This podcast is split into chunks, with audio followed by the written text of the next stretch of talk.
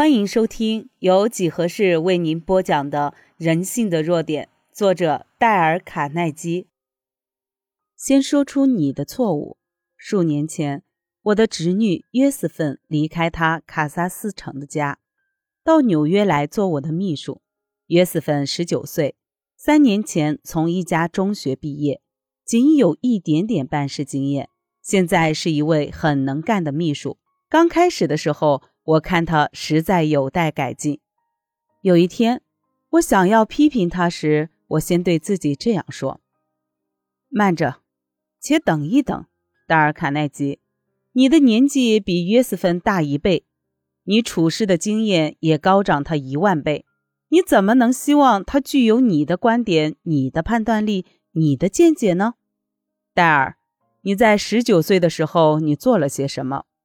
记得你那笨拙、愚蠢的错误吗？真诚、公正、公平的想过这些后，我发现约瑟芬比我当年要强得多了。所以从此以后，我提醒约瑟芬错处时，总是这样说：“约瑟芬，你犯了一点错，你并不比我所犯的错误更糟。你不是生下来就会判断一件事的，那是需要从经验中得出来的。”而且你比我在你现在年纪的时候要强得多，乖多了。我自己犯过很多可笑的错误，我决定不想批评你或是其他任何人。可是如果你照这样去做，你想不是更聪明一点吗？如果批评人先谦虚地承认自己也不是十全十美的、无可指责的，然后再指出人们的错误。这样就比较容易让人接受了。圆滑的部落亲王在一九零九年已深切地感受到利用这种方法的重要，因为当时的德皇威廉二世在位，他目空一切，高傲自大，他建设陆军、海军，欲与全世界为敌。于是，一件惊人的事情发生了：德皇说了一件令人难以置信的话。震撼整个欧洲，甚至影响到世界各地。最糟的是，德皇把这些可笑、自傲、荒谬的言论，在他做客英国时当着群众发表出来。他还允许《每日电讯》的赵元义在报上发表。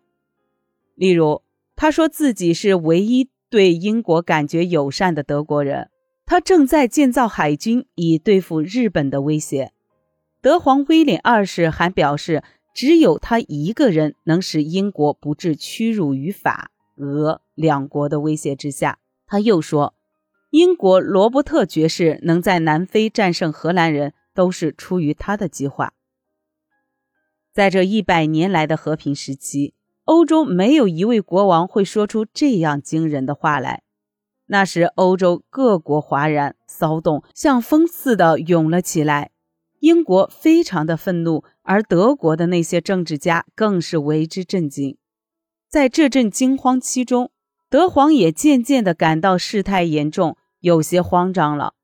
他向布洛亲王暗示，要他代为受过。是的，德皇要布洛亲王宣称那一切都是他的责任，是他建议德皇说出那些不可信的话来的。可是布罗亲王做了这些表示，他说。但是，陛下恐怕德国人或是英国人都不相信我会建议陛下说那些话的。布罗亲王说出这些话后，立即发觉自己犯了一个严重的错误。果然，激起德皇的愤怒，他咆哮地说：“你认为我是一头笨驴？连你都不至于犯的错误，而我却做出来。”布罗亲王知道应该先做某种称赞，然后才指出他的错误。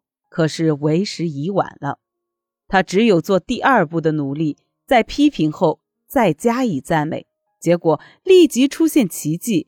其实称赞常是这样的。布罗亲王恭敬地说：“陛下，我绝对不是含有那种含义。陛下在许多方面都远胜过我，当然不只是在海军的知识上，尤其是在自然科学方面。”陛下每次谈到风雨表、无线电报等科学学理时，我总为自己感到羞耻，感觉自己知道的太少了。我很惭愧，对于各门自然科学都不懂，化学、物理更是一窍不通，连极其普通的自然现象我也不能理解。但我略可弥补的是，我对于历史知识方面稍微知道一点，同时也有一点政治上的才能，尤其是外交上的才能。德皇脸上显现出笑容来，那是布罗亲王称赞了他。布罗新亲王抬高了他，贬低了自己。布罗亲王这样解释后，德皇宽恕了他，原谅了他。德皇热忱地说：“我不是常给你这样讲过？你和我以以彼此能相辅相成而著名。我们需要赤诚合作，而且我们愿意这样做。”他不止一次的同布罗亲王握手，是很多很多次。那天下午，他紧紧地握着布罗的手，说：“如果有人向我说布罗不好，我就用拳头打在他的鼻子上。”布罗亲王及时救了他自己。他虽是个手腕灵活的外交家，可是他却做错了一件事：他开始应该谈自己的短处，而指出德皇的长处。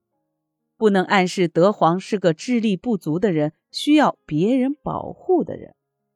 如果用几句贬低自己而称赞对方的话，可以把盛怒中傲慢的德皇变成一个非常热诚的朋友。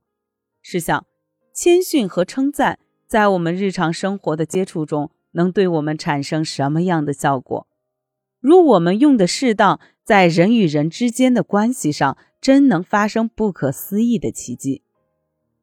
所以，要改变一个人的意志而不激起他的反感，第三项规则是在批评对方之前，不妨先谈谈你自己的错误。本集已播完，欢迎您的订阅，下集更精彩。